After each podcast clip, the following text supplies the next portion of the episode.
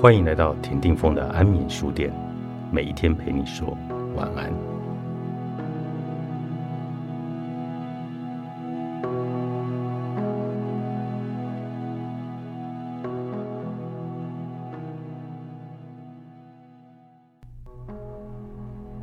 一个人身后留在人类记忆中的事物，必须是爱、尊重、荣誉和赞美这些宝藏。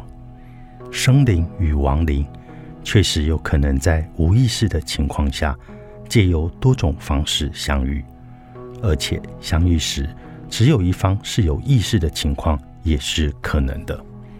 那么，谁能够追踪并且勾勒出完整的沟通线路呢？简而言之。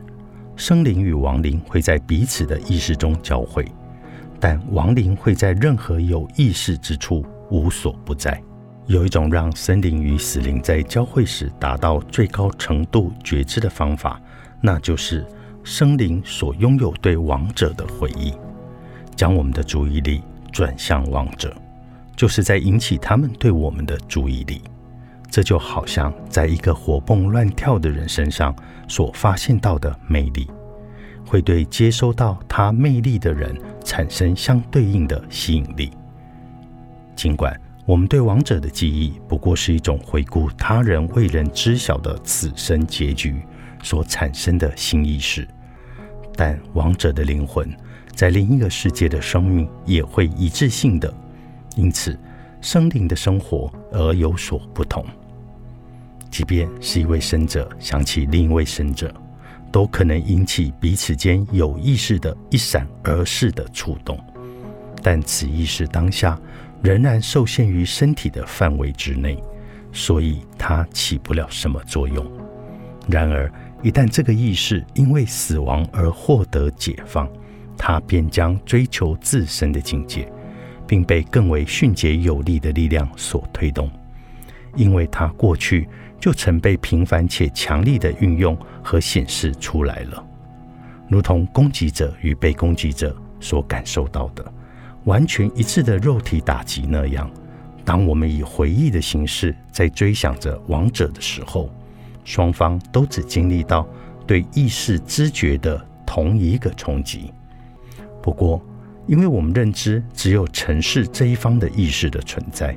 而没有办法分辨出另一方的意识来，所以我们会犯错，而且这样的失误往往会带来错误与失败的结果。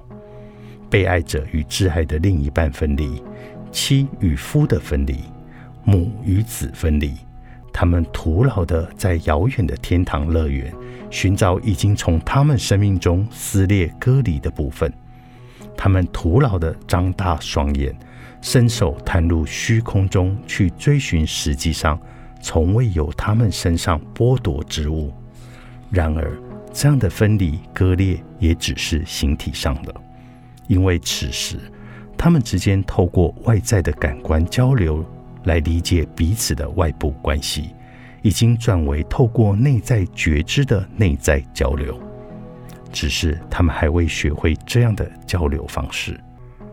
我曾经见过一位母亲的灵魂，惶急不安的在花园和屋内寻找他还活着的孩子，而那孩子始终在他的怀抱中。更为谬误的是，有个人向遥远的虚空寻找逝者，但他只需要转向向内的心，便能发现逝者其实与他同在。那位把孩子拥抱在怀中。却在花园和屋内寻不着孩子的母亲，可曾彻底完全的拥有这个孩子？虽然那位母亲无法再拥有或给予外部关系的满足感，包括说出的话语、眼神或是亲身照顾，不过他将头一次体验内在生命中拥有以上提及的一切。只是他必须理解。确实有这样的内在关系，以及伴随着这样的关系而来的优势存在。同样的，一个人不会开口说话，也不会伸手去触碰我们以为已经不在这里的逝者，但只要我们知晓全貌，生者与亡者都会在重获新生，而且亡者与生者也都将同时获益。如果我们确切的在脑中想着亡者，而不仅是将它当作留存于心中的印象，那么在那个当下，它便是存在的。假使你能够由心灵深处来召唤它，它必到来。若你能紧抓住你脑中关于他的一切，也就是你的感觉以及思想。都强烈到足以对它产生羁绊，并留住它，它就会继续的存在。另一方面，它也将感知我们对它的想法是带着爱，亦或者仇恨。爱意或恨意越强烈，它就越能够清晰的察觉到我们对它的想法。在此之前，的确你对王者产生了记忆，而如今此刻，你知道。如何利用那个记忆了？你依然能够蓄意的以你的记忆为亡者祝福，或带给他折磨，与他们和解，或者保持在互相冲突的状态。这一切都是有意识的，不仅仅是对你，对亡者而言也是一样。